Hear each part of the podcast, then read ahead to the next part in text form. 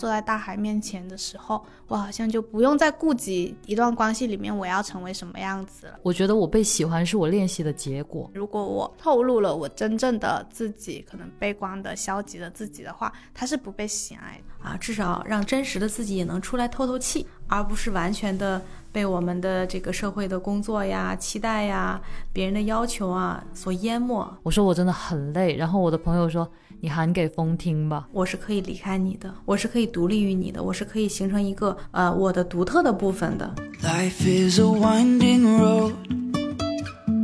no telling where it goes. Driving through days and nights. 大家好，欢迎来到不把天聊死，这里是青年媒体我要 Watch You Need 旗下的播客，我是仙草，我是林聪明。今天我们有一位心理咨询师林老师来做客我们的播客，大家好，很高兴能够认识大家，我是林颖。所以，我们今天要来聊的也是一个跟心理方向有关的话题，不知道大家会不会有这样的感受，在一些时刻会感受到自己好像在藏起真实的自己，没有办法完全展露出真实的一面。我自己也有一种感受，就是那些让我觉得舒适自在的时刻，能真切感受到与自己有连结的时刻，也是需要去寻找和探索的。所以，我们今天想要来聊一下，生活里哪些时刻是你最舒服做自己的状态，而我们可以如何拥有更多舒服做自己的时刻。所以，这期播客呢，我们也邀请到了林颖老师来跟我们一起聊这个话题。而我们今天之所以会来聊真实的自己，也是因为我们收到了生活方式品牌 UGG 的邀请，也就是大家熟知的 UGG。提到 UGG，可能大家最先想到的会是雪地靴。我第一次穿上的时候，就是一个感觉很舒服，很舒服，整个人好像被温暖柔软的包裹住了。舒适一直是 UGG 想要传达给大家的感受。那其实不只是穿着时的舒适体验。阿格也希望大家能在生活中找到最舒适的状态，遵循着内心的感受，一步步去了解并靠近真实的自己，更自在舒适的做自己。接下来，我们也将会和阿格一起在本期播客中聊一聊那些我们能够舒适做自己的时刻。在准备聊今天的播客之前，我也有在我们的听友群里面问了一下大家一些非常舒适的、放松的做自己的时刻。那我也可以先分享一下我们听众朋友的故事。第一位朋友呢，他叫米卡丘，永远喜欢。然后他分享的故事是说，最真实的我就是回到家之后，我会把手机留在二楼自己的房间里面，然后人一直待在楼下客厅里，躺在软软的沙发上，所有喜欢吃的东西都会摆在沙发前的桌子上，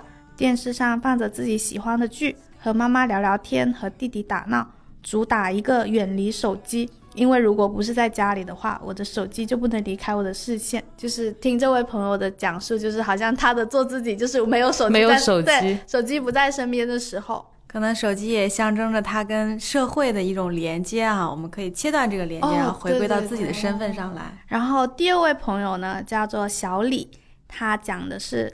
一个人坐路线很长的公交，慢悠悠的到城市另一边的公园。买一份薯条，在湖边一边发呆一边吃。如果运气好的话，就可以看到很好看的晚霞。那个时刻真的觉得做一只爱炫薯条的海鸥非常的安逸，就是不做人，做海鸥，大自然，去到大自然里面，听着就很自在啊。然后许七七同学他讲的是工作的哈，他说作为一个打工人，当我沉浸于工作的时候，不在意其他人对我的眼光的时候，我就是在舒适的做自己。当我在思考问题、沉浸听歌或者看剧，音乐的鼓点搭配上了我的思路节奏的时候，我就会很开心。感觉这个写稿的时候也很需要。我我就是这样子，就是因为我们这一次征集还挺多人都聊到了，是独处的时候才是最舒适做自己嘛。但是有一条鸟语，它写的是和闺蜜在一起的时候。八月份有一天和闺蜜晚上突然决定去母校看一看，在学校门口各种摆姿势拍照。完全不在意路人的眼光。平时的我可是一个超级 I 人，这个时候也是自己最舒适自在的。林老师知道 I 人是什么意思吗？是 IT 的意思吗？有个很火的测试叫做 MBTI 人格测试，I 人就是是一个非常内向的角色，就是比较内向的人。然后他就是他的理解就是我是一个很内向的人，但是我跟我这位朋友在一起的时候是可以不顾自己的脸面，就好像回到了一个对他来说非常有安全感的一个环境里面，身边身边的人啊，环境都是熟悉的、可信赖的，所以他可以更放松的做自己。最后一位朋友叫阿 U，他讲的是一个职业选择的。他说：“我原本在国企上班，但是对于那种朝九晚五的生活感觉到很疲倦。”因为那只是父母希望我做的事情，我只是想做父母眼里的乖小孩。后来辞去了工作，考了潜水执照，成为了全国第一批女潜水教练，也让我发现原来我很喜欢运动。后来就去了一家瑜伽品牌做店长，感觉才真正找到了自己。这个好棒！那我们听完大家的故事，我们各自也可以来聊一下，就是我们能够。真实的做舒服的自己是什么样的时刻？然后在那个时刻里面，我们感受到什么样的心情？我分享一下，我最近很舒服的做真实的自己的时刻是，就是都是发生在河边的。就是最近的一个，可能就是这周末的时候，我去了一趟珠海和澳门。然后在珠海的时候，就是我去了那个珠海有一条路叫情侣路，然后我就在那个长廊边，就是跟我男朋友一起在那里散步的时候，就是我就发现。它那个长廊的那些栏杆是石头做的，然后它那些栏杆的中间镂空的部分很像一个个括号，就是很像是括号围起来了那个海水。然后我就一直坐在那个椅子上看着那一条很长的那种栏杆发呆的时候，我就冒出了。就是一些想法，我就想说，天呐，就是很像是你对人生可能有很多困惑，然后你有很多问题都是藏在一个个括号题里面的，就是好像需要你去填空一样。但是现在就是所有的括号题里面都填满了海水，就是大海给我感觉像是那种很柔软的容器，它就是在某一个节点就会让你觉得啊，我是时候要去看看海了，然后就会出发，然后就在海边发呆，然后去看着它。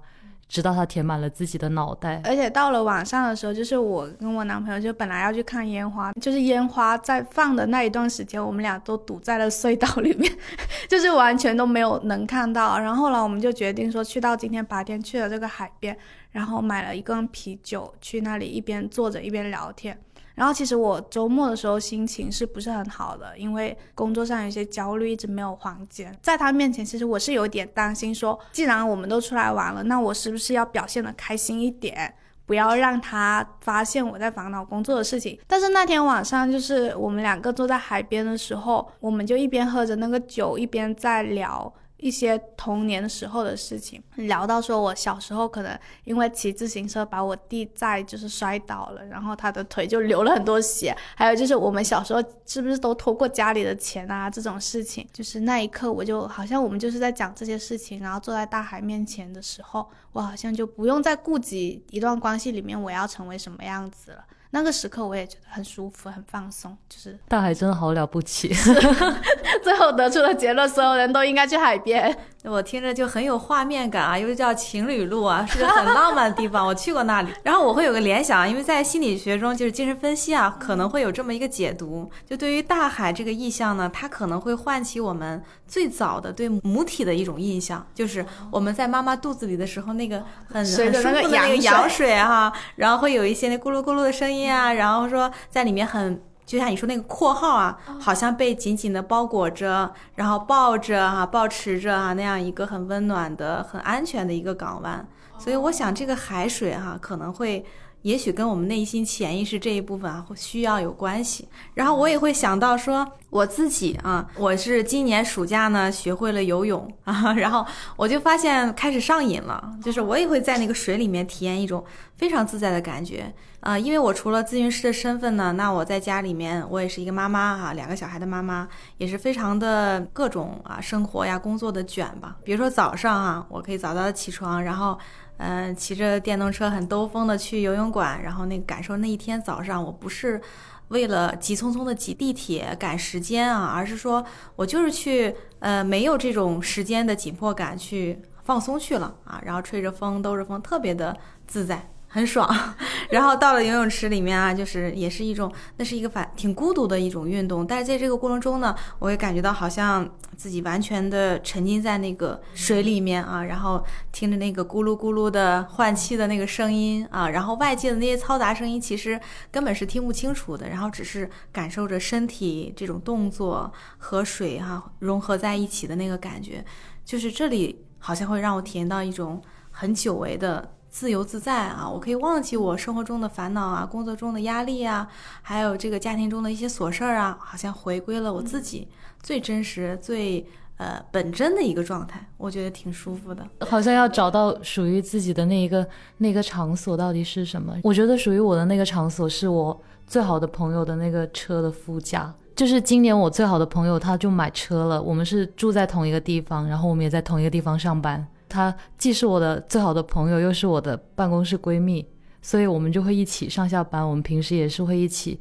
看剧、做饭，然后一起出去玩的那一种。然后我觉得最开心的那个时间段，其实就是通勤的时间，就是我们通勤时间大概是三十五分钟，然后我们就会在车上放音乐。他喜欢听 K-pop，然后我喜欢听摇滚，就是那个车里会轮流响起我们两个人不同风格的歌单。其实我是。很喜欢唱歌的人，但是我又不太好意思唱歌。我就是那种去唱 K 的话，我绝对不会是第一个拿麦的那种人。刚开始唱的时候，还会先开一下那个原唱，哪怕自己已经练了很多遍，然后假装自己不会，开到中间，唱到中间才开始开伴奏的那种人。然后我的朋友他就跟我说，如果你想唱歌的话，在车里面你想怎么大声的唱歌都可以。先把他自己的做法给到了我，他就是向我展示了一下他。把摇滚唱的很烂的那种，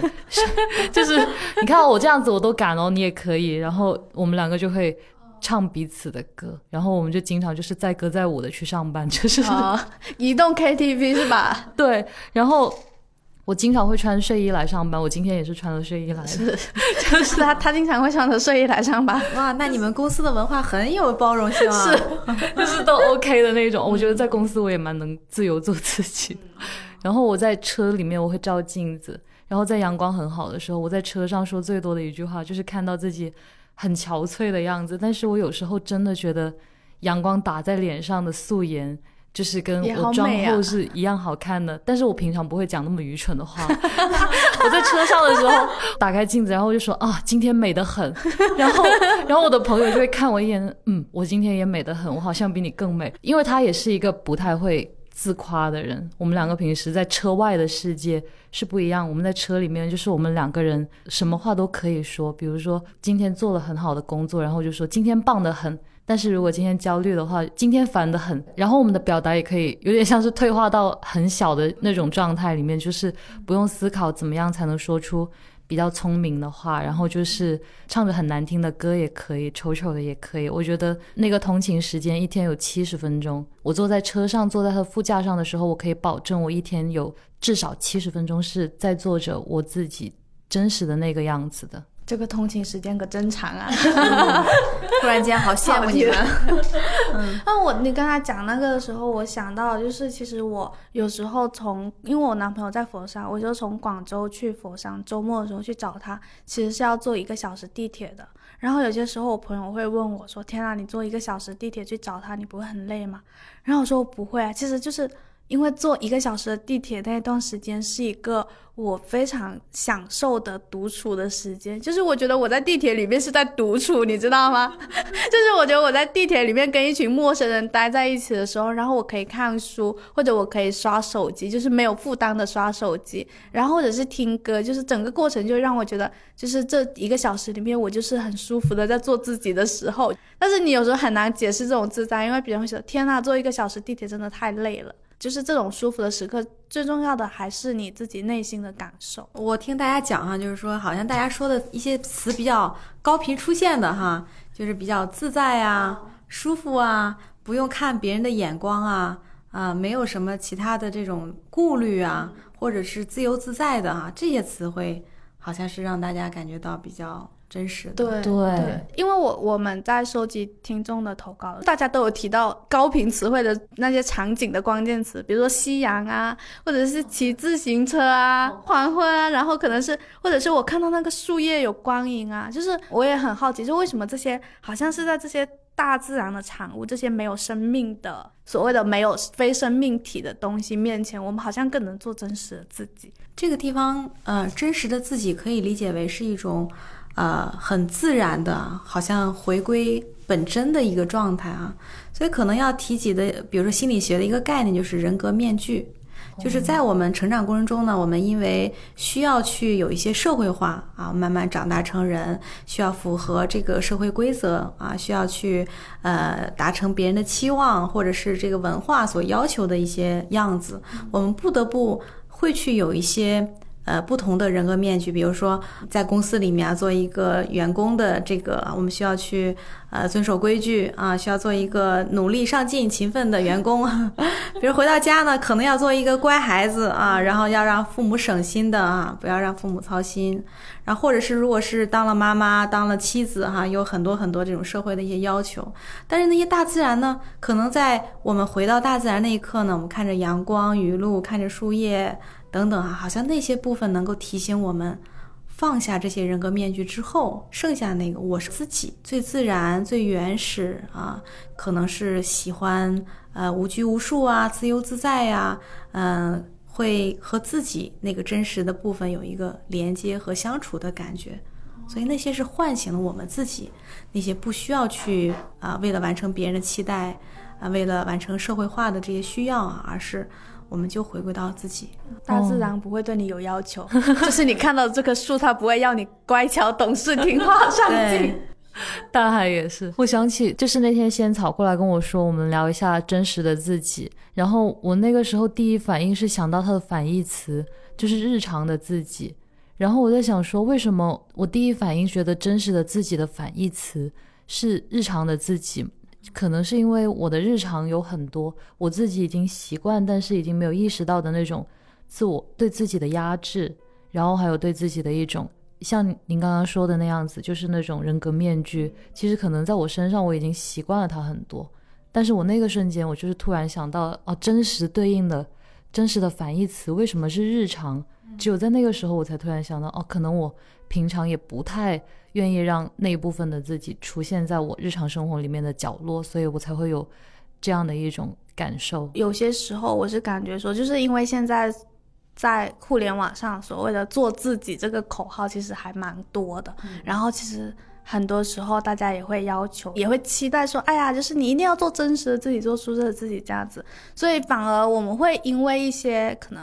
没有办法很舒服做自己的时刻，感觉到很内耗。可能我们接下来也可以聊一下，就是当那些你感觉到你是戴着面具在生活的时候，或者你不得不就是用某一种人格面具来对待外界的时候，那这些时候你会因此而产生内耗吗？这些内耗的时候会对你产，就是你是怎么去和他这些内耗相处的？我是很容易在亲密关系里面陷入这种自己规训自己的那种状态，因为我是。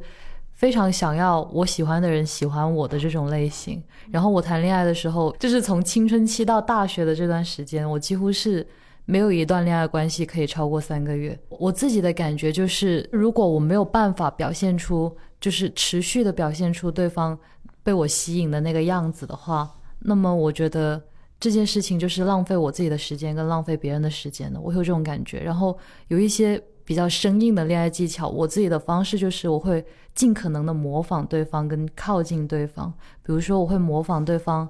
穿衣服的风格，我会模仿他的口头禅，然后让他觉得我跟他是有默契的。但其实不是，这是我就是练习回来的东西。就是练习这个词，它就贯穿了我我很多亲密关系的这个过程。然后我觉得我被喜欢是我练习的结果。当我这个练习失效，或者是我已经没有力气再去。做这样的模仿和练习的时候，我觉得这段关系就可以结束了。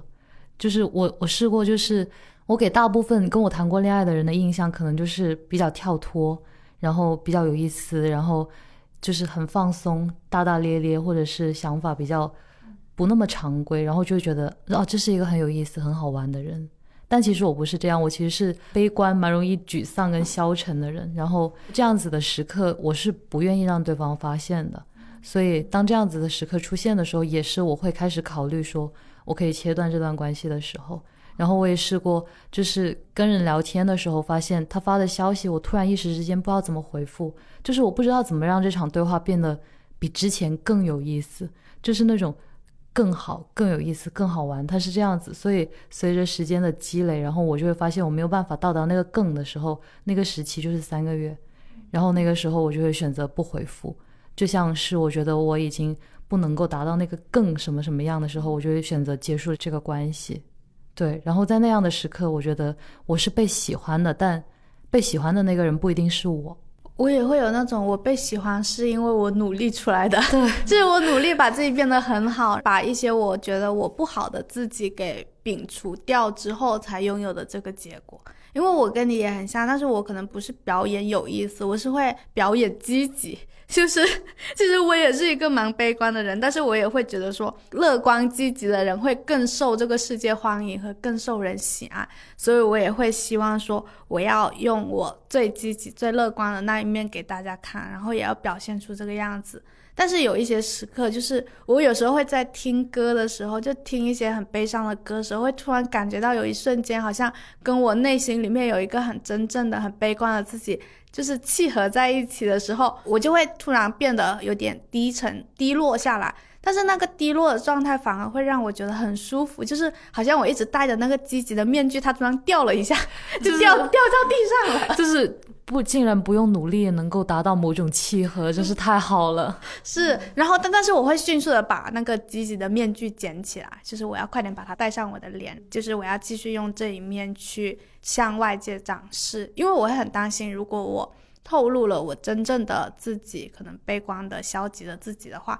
他是不被喜爱的。嗯，我我听你们两个讲讲你们自己很真实这一部分啊，一个是听着感觉到有点心疼和难过哈。我会猜想，会不会从小你们会有这样的一个感觉，就是说似乎那些糟糕的呀，或者不够好的、低落的啊，这些不够幽默啊，不不够积极这些部分，会不会是从小不能被允许的啊？或者说你们常常会受到一些打击呀、忽视啊这些，所以好像已经呃只能够以这样一个很积极的、很很好的这样一面去呃跟外界建立关系。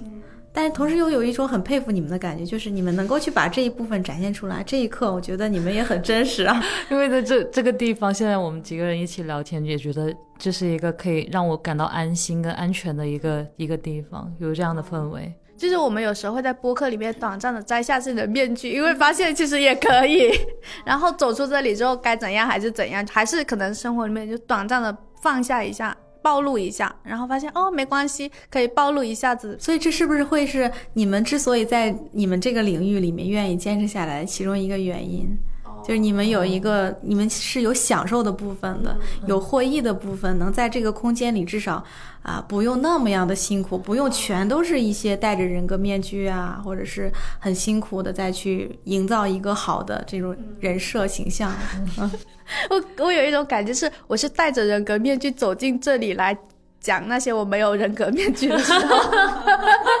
刚刚老师说到那个获利，我觉得好像是的，因为我想了一下，我好像小时候也是，我的父母是那种蛮宠爱我的类型，宠爱，但是可能关注的不是特别够，但是他们非常非常的爱我。然后我就发现，如果又让他们爱我，并且能够得到恰到好处的关注的话，就是我有一个很好的表现。就是我应该是小时候就发现了这之间，如果我做到了那种表现好的话，也许我就可以获利了。可能我就是从小带着这样的逻辑，然后一直到长大，延续到亲密关系里面。那会不会那个让你觉得自己受宠爱，其实是因为？你表现了一个很讨人喜欢的样子，而不是一个全部的你。哦，也有可能，因为小时候会判断出来哪一些时候爸爸妈妈会，就是比平常爱我还要爱我，就是我很喜欢那样子的时刻。我会很在意，就是我讲某句话的时候，对方有没有笑。就是不管在家里也是，就因为我可能我爸妈以前也经常吵架的话，我会思考说我要怎么样让这个家的氛围更好一点。然后包括延续到现在亲密关系里面的时候，我有时候觉得我讲出某一段话，然后我的对象他笑了的时候，我会感觉那一瞬间会有一种极大的满足感，就是 天呐，就是我讲的这句话或者我表现的这个行为逗笑他了，或者让他心情好了。会有这种服务者服务意识对服务意识。那其实我也很想问林老师，就是我们怎么样去面对一些就是没有办法做真实的自己而产生的这种有一些不愉快的或者困扰的感受呢？我觉得这个情况其实可能在我们每天生活当中都很常见啊。我们也不可能说完全只顾着做真实的自己啊，不顾及这个环境是在哪儿，不顾及我们当下这个在什么关系里面，对吧？所以说，我们可能，呃，当你愿意提这个问题的时候，是吧？就觉得我是不是怎么样去关注真实的自己，怎么样去照顾好真实的自己的时候，其实当我们有这个意识，我们就可以尝试着去为自己创造一些空间，啊。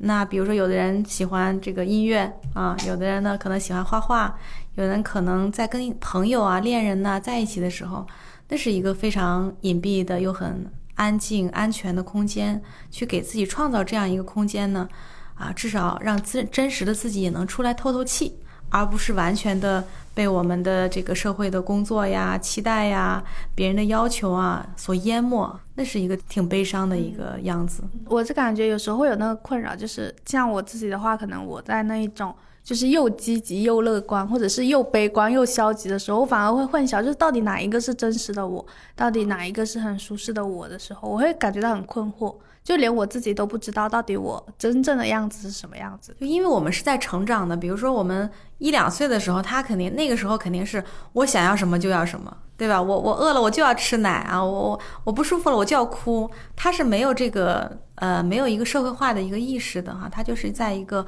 完全的一个本能的状态里面。但是随着我们成长，我们不可能是保持那个样子，我们不得不考虑别人的这个反应啊、表情啊。别人的这个言语啊，别人的评价、别人的看法、我们的业绩等等，会考虑很多。所以我觉得，可能我们很难只是界定真实的自我就是一个啊，什切断一切，然后什么都不管，完全回归自己。我想那只是真实自我的一部分。对，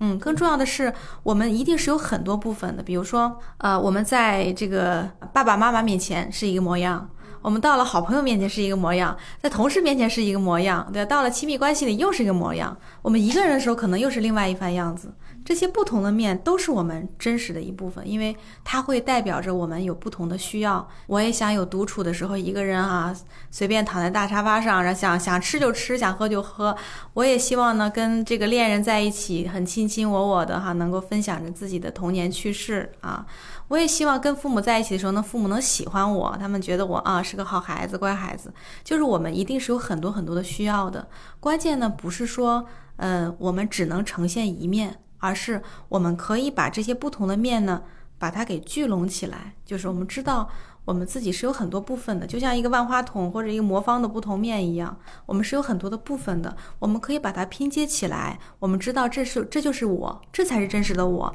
同时呢，我们可以在不同的情境、不同的关系、不同的场合下去展现一个适合那个环境的部分。同时，我们自己内部呢又是能够协调的，至少没有那么痛苦的。那么我觉得就是一个挺健康的状态哦，就是我是我的合集，有点类似这种感觉。那你们会不会有那种就是呃，这个时刻就是不是我，我好难受，就是就是，但是我又好像没有办法脱离摘下这一个面具的呢？我会有点习惯，就是因为我跟仙草有很像的地方，也是我会根据对方的反应去迅速的调整我自己的状态，我也会先预判他有可能的反应是什么，而我接下来。要根据这个预判去做出什么样子的，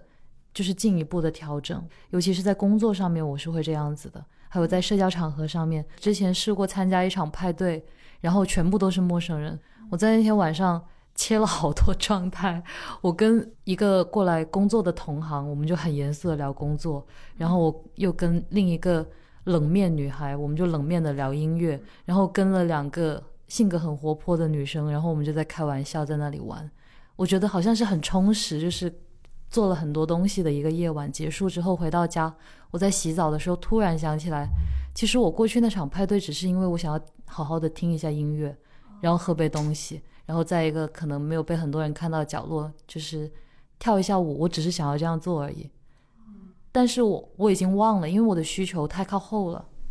在社交场合里面，别人出来的时候，他们就一定比我更优先。我不会因此而不是，我觉得哦，我也收获到了关于职场上面、工作上面的交流，我也认识了新的朋友。我不是一了，就是就是他给我带来的那种价值感和成就感，未必就比那个我原先的设想要更低。但是那个就是我不断的被被人插队的感觉。我想要来听音乐，然后出现一个陌生人，他就插队，然后又插队，所以我就变成了最后等到回到家的时候，我才想起，哦，原来我有在排队耶。而且结束了都没排上呢，我感觉有点像老师之前写在里面那种假字体那个概念，也很难讲这是一个真的假的部分，因为它也是我们，就是它有帮助我们有功能的部分，我们是需要适应这个环境，是需要有一个更好的社会功能，那么我们一定会在不同的场合下会有一个假字体的部分，但这个部分呢，可能我们需要去权衡一个度，就是说。呃，我们是否感觉到自己常常被这个？呃，这个假字体或者人格面具这一面就淹没了啊。然后呢，常常就像你说的，如果我不仅今天的派对是如此啊，我今天跟别的同学呢或者朋友啊去吃个饭啊，然后呢也是我没有办法点我那个想吃的菜，总是你来你来。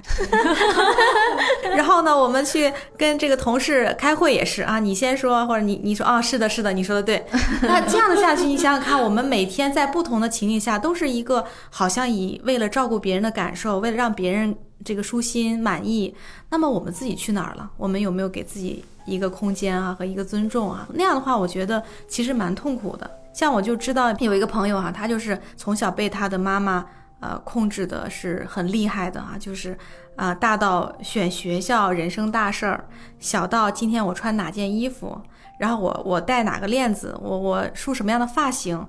就是已经二十多岁了还要被妈妈管着，所以他后来就逃到了。其他国家逃到逃到了国外去读博士，即便是这样的，但是他内心啊还是摆脱不了妈妈对他的影响，就是他连出门都会担心，嗯，那我出门的话，我这个样子别人路人会不会觉得我很奇怪？然后呢，跟别跟同学在一起呢，吃个饭也会觉得我这句话说的会不会让别人觉得。很不合适啊，或者说我说多了好，还是说说说少了好，还是说我我说不说呢？该不该说呢？就头脑里有一堆的评判，而这些评判其实就是他妈妈经常从小到大，呃，老是挑剔他，哎，你今天这儿这儿不对，你明天那儿那儿不对，就经常有这样一个挑剔他的部分，已经被他内化到他的心里面去了，所以他常常觉得自己活得非常的累。他就是喜欢一个人在家里面打游戏，只有在打游戏的那一刻，他才觉得啊，终于那些呃挑剔他的声音就不见了，他可以完全专注在那个游戏里面。我我觉得这个也会让我想到，他有点像是你从小到大都一直是一个被影响的状态，你已经忘记了。你舒适的自己是什么样子？就是如果你真的拥有了一个空间，一个独立的空间，一个独立的时间的时候，你反而不知道说你要干什么，或者你要到底什么样才是舒服的。因为我想到我我也是，就是有很多次就是。我可能以前一直习惯，就是老师刚才说的那个点菜的时候，就是你选你喜欢的，就是那个就是我，就是我自己会在心里想说，就是可能跟我朋友一起出去吃十次饭，就是差不多吃了十顿之后，我可能才会终于讲一顿，说这一顿是我想去的，然后不然的话，之前都会说，嗯，你们决定就好，就去你们想吃的就好。然后后来恋爱了之后，就是我对象经常会问我，没事啊，你喜欢就好，你喜欢哪个？就是我问他说你选哪个的时候，他反问我说你喜欢你挑你喜欢的就好。然后当他把这个选择权回到我自己身上的时候，其实我我一瞬间是不知道怎么选择的，因为我一直以来都是我去服务别人，我去跟着别人做的选择走就好了，别人的意识就是。可能就是我的选择了，但是当他们把选择权抛向我自己的时候，我真的一瞬间我不知道我喜欢什么，我一瞬间找不到那一个最舒服的状态，我真正想要的舒服的状态是怎样的？我觉得这个还蛮就是奇妙的，就是原来这个东西，当你一直被剥夺了那一个选择的时候，再次拥有，你是不知道要选什么的。我遇到类似的情况，我可能会，比如说我在亲密关系里面，我完成了我的服务，那么我就会去。跟我的朋友，甚至是我工作的同事，我要去展现一些跟我自己真实的样子比较相关的那种状态，就是做一个平衡。我会用这种方式，有点像是一种，也算是某种补偿的机制。对，比如说我坐在那个副驾上面，我跟我的好朋友一起，然后有一天工作我非常非常的累，但是你是不会在公司随便就说我好累，就不会这样子，太中二了。但是我那一天就是把车窗打开，他说，我说我真的很累，然后我的朋友说你喊给风听吧，然后那个车窗刚好车就下那个隧道。下隧道的时候，风就一下子灌进来，有点像，因为我们之前一直是车外的世界跟车内的世界是有一种，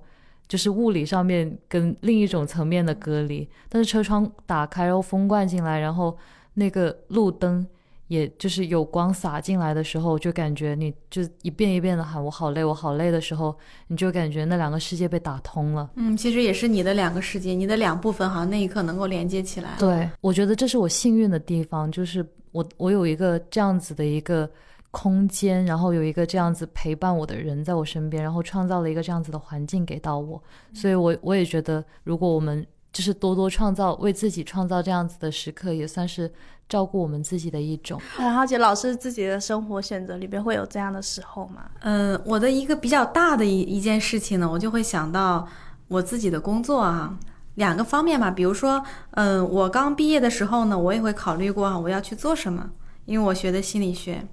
嗯，为什么后来做咨询啊？因为其实我也想尝试过要不要考公务员啊，进一个体制内体面的工作哈。然后呢，后来我还是觉得这个过程内心经过了一些挣扎啊，就是也冲突。比如说，我我会有一部分我希望能和人的关系呢有一些更深深的连接，一些呃更多的探索啊，了解对于人的好奇，想去做这样一个咨询的事情啊。但另一部分呢，我也有一个需要，就是我也想。比如说面子啊、虚荣啊，想想有一个很好的工作呀，也有这一部分啊。两部分，我当时也是报了名，好像也交了钱吧，但最后没 没去参加考试，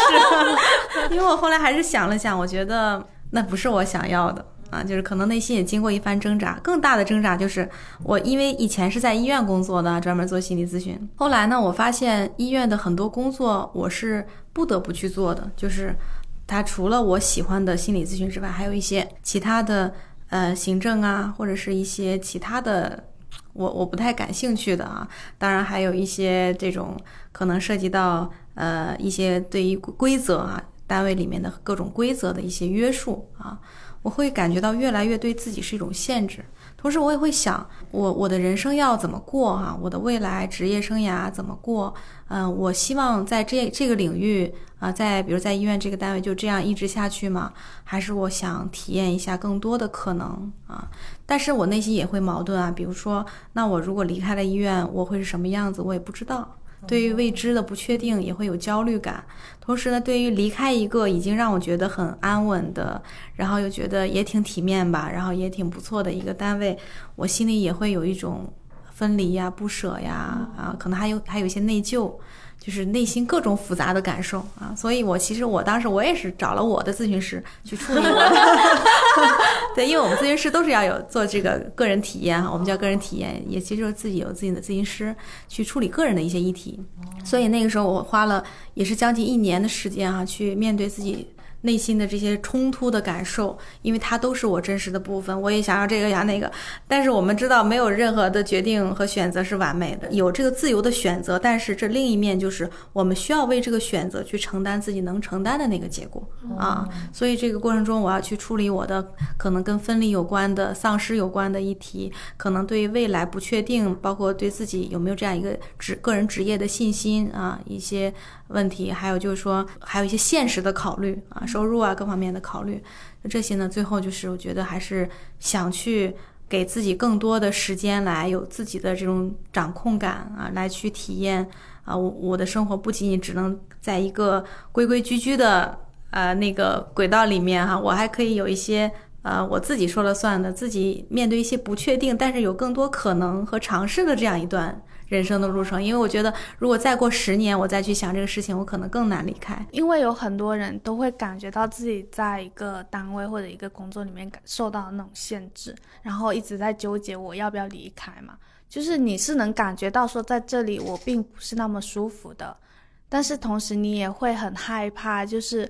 因为这种不舒服，它同时又很安稳，就是一直安稳着不舒服，就是那种所谓的人格面具，你戴久了，其实你会。觉得说他虽然说让我感觉到有一些痛苦和不适，但是因为他太稳定，他就是太安逸了，然后我又很害怕这种变化发生，所以你就会想说啊，我是不是不要轻易的发生变化比较好？因为有很多朋友可能都会提到这一点嘛，就是我在这个选择里面已经很痛苦了，但是我又不知道说会不会是因为我不够强大，就是会不会是别人都适应的很好。为什么只有我这样子？所以我也想问一下，这里会不会有一些专业上，就是你到底要不舒服到什么程度，你才可以选择离开，或者是选择摘下这个面具？呃，如果说一定要找一个呃一个分界点啊，一个标准的话呢，嗯，那我觉得你可以关注一下，首先是你的身体，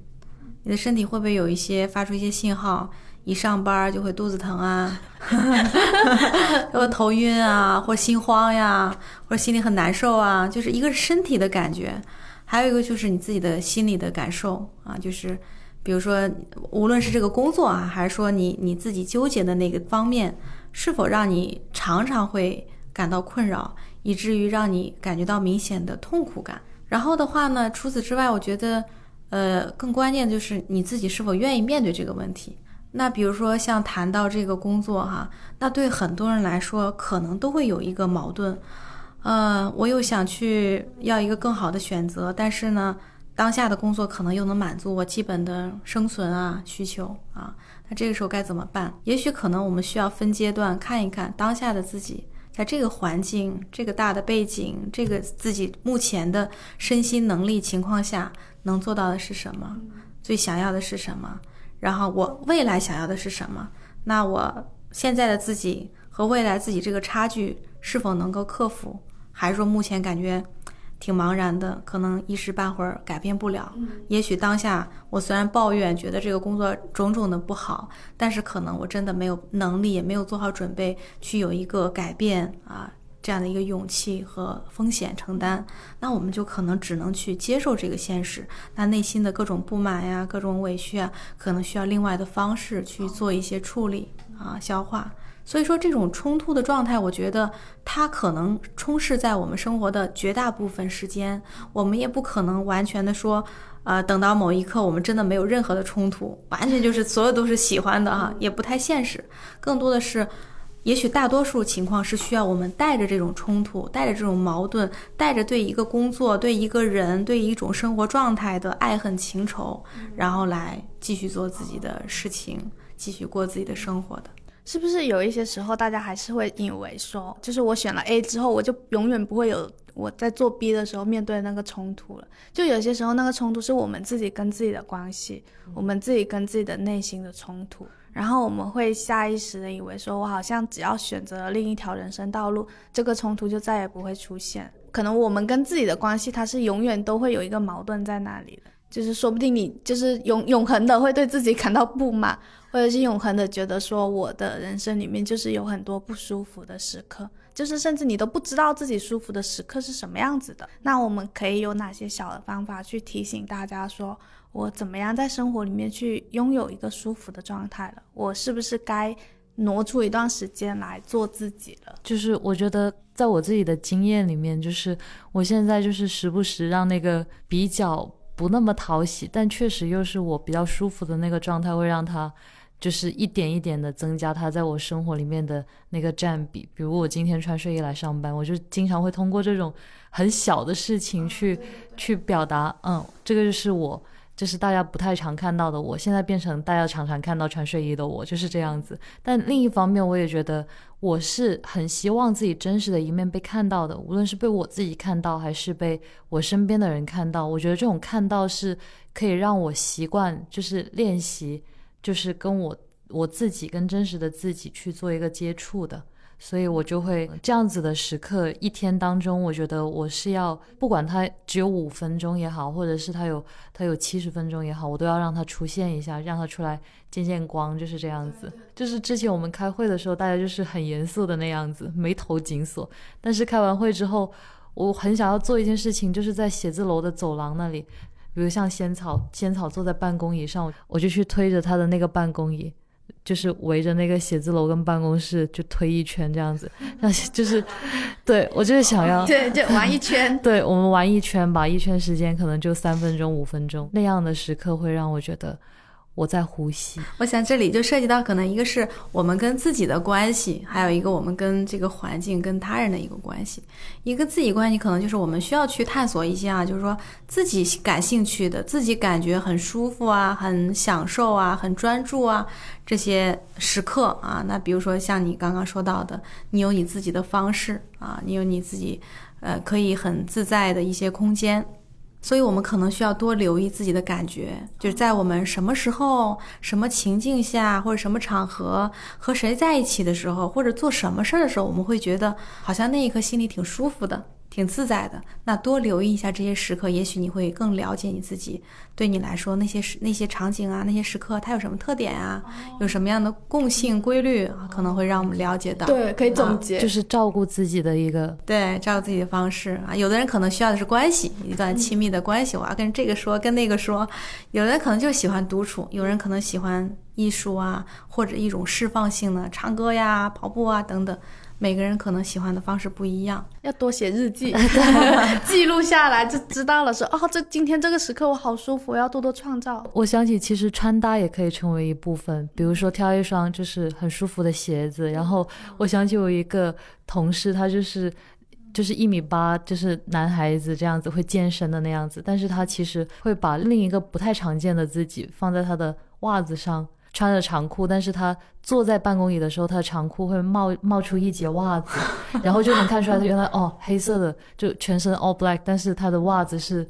色彩斑斓，就很多手绘图案的那种感觉，然后你就会觉得，哎，我好像就跟那个不怎么露面的那个自己打了一下招呼，会有这种感觉。所以我觉得在穿搭上面，我也是那种很喜欢，就是在穿衣服跟鞋子，包括染头发，我也觉得是我表达跟。暴露和展示自己的一种方式，而且我发现这种是会变的。我发现今年我开始尝试了一些，就是我上次来录播客的时候穿了一套东山口套装。就广州不是有一个地方叫东山口嘛，然后那边经常会有一些人穿的非常的潮流，就他们会可能会穿一个长长的裙子，然后里面搭一个非常长的牛仔裤，这种就是长裙配长裤这样子的穿搭，就是非常的潮流，就是我们叫做东山口套装。然后我觉得我以前是很不接受。这种搭配的，就是我觉得啊，它超出了我的审美范畴，然后它不在我的选择范围内。但是我发现我今年竟然有一点跃跃欲试，就是我就想说，哎，要不我也试一下这样穿怎么样？然后穿上去之后，我也不会有那种不适的感觉。所以我就在想，就是你所谓的舒适的自己，其实有时候是会变的，就是你会随着你的。性格变化，或者是你接受的事物更宽广了，然后你可以选择的范围更多了，你也会发现说啊，这这个这个事情以前我会觉得不舒服，但是现在我竟然觉得能接受了，或者这套衣服我以前是不喜欢的。这这套衣服我以前是不喜欢的，但是现在我竟然喜欢上了。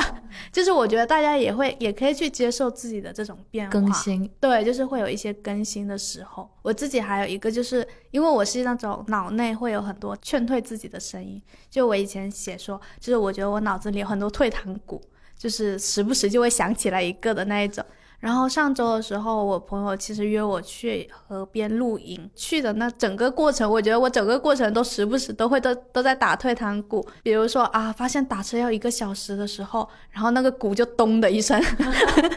然后我朋友跟我说，他要顺路去兜一下他妈妈一起来的时候。然后发现，在场会有一个长辈的时候，那个鼓又咚的一声，全程都一直在思考，说要不我就不去了吧，要不我就不去了吧这种。但其实我内心又是，我最开始冒出的那个冲动就是啊，好呀，我好久没去大自然了，我很想去。但是在那个过程中，可能会长出一些就是这种好像我有点害怕，或者是我觉得有点麻烦的事情的时候，他就会不断的劝退我。然后去到的时候，我就发现好舒服啊，就是我。一整个过程，一整个下午一直在庆幸，幸好我来了，幸好我没有跟他讲说我不来。即便是在做那个舒适的选择的时候，你想要选那个你真正想去做的选择的时候，那个过程里面也会有很多劝退的声音。包括你可能今天只是想要吃一顿日料，你脑子里面就会冒出太贵了，要不还是不吃了吧这种，或者出门好麻烦啊，要不还是不去了这种。我觉得大家偶尔可以跟这些劝退的声音抗争一下，那个劝退的声音可能就是在阻止你去享受一些舒服的时刻。是，就是说你刚刚举的例子，其实是说当面对自己内心有这样一个。呃，自我打击呀，自我限制的时候啊，也许可以试试看啊，尝试一下，啊，我觉得这里面也是蛮重要的，就是那个打击的声音。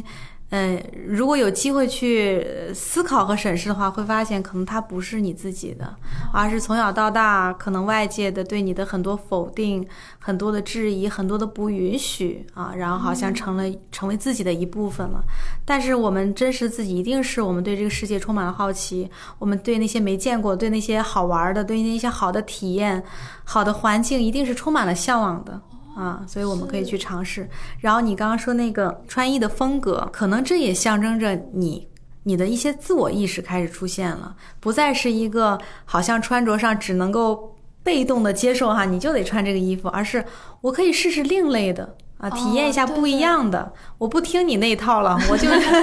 我要尝试一下另外的啊，我是跟你不一样，我是独立的一个人，我有自己的权利。啊，那那种感觉可能像你说的这个，我们在变化、在成长当中，一定是需要经历一个类似于叫做青春期的一个阶段，就是我们不再做一个啊别人期待的样子，而是我们会做，有可能会出现一个阶段。你让我往东，我偏往西。当然，可能这不一定是最后的那个最最成熟的方式，但是需要经过这么一个呃抗争的过程呢，让自己体验到哦，我是可以离开你的，我是可以独立于你的，我是可以形成一个呃我的独特的部分的，然后才能越来越多的体验哈，去了解啊，那我真正想要的是什么，而不是你希望我想想要成为什么样子。而且这个所谓的青春期，可能他的年龄界限并不是我们以往的了解的十十几岁的那个样子，可能就是你二十六岁才迎来真正的青春期 也是有可能的。有些人可能三四十岁才青春期，人生叛逆期。对对对，青春期的概念会变得更长。它指的是我们心理的年龄的这个青春期，而不是我们外在的生理年龄。对对对。所以大家现在才开始去做自己，也是来得及的。对，任何时候都来得及。充满了叛逆的热情，然后去探索。这个叛逆本身这个词其实就是有问题的，因为它一定是父母制造出来的。嗯，你没有控制就没有叛逆，对吧？而是那个词，那个本身就是一个人他该有的那个自然的样子。我我有自我意识了，我开始有自己想法了，我想这样了，那你不让我，我就我不就偏不嘛？那可能在大人那个视角里就觉得。哎，你翅膀硬了哈，你敢跟我对着干了，你开始有这个叛逆期了。那这个叛逆是相对于忠诚而言的啊，就是好像父母心里有个期待是，你是我的孩子，你就得听我的，你就得乖乖的。原来是这样，所以现在就是可能长大以后发现，就是叛逆的发出的这指令变成了这个社会或者这个环境。这一期播客就聊到了这里，然后非常谢谢林颖老师来做客，感觉就是稍稍微的进行了一下心理咨询的感觉。嗯，跟你们更年轻有活力的这你们哈，能够聊一聊，也觉得也挺好的，感觉到好像也收获到很多不同的视角哈，看到世界不同的方面。最后再次感谢阿克对本期播客的支持。从以前的雪地靴，阿克就一直希望通过鞋子给人们带来舒适的感受，鼓励每个人可以感受真实的自己。而如今阿克作为生活方式品牌，希望用除了鞋子以外更多的服饰去鼓励年轻人表达自己，不只是穿的舒适，而且内心上也能舒适，从内而外的真实勇敢的表达自己。寻找真实的自己是一个很漫长的过程，不管别人的目光，选择自己喜欢的衣服，也是做真实的自己的一个体现。在这里，我们也希望每个听众都能在生活中找到一个可以真实大胆做自己的时刻。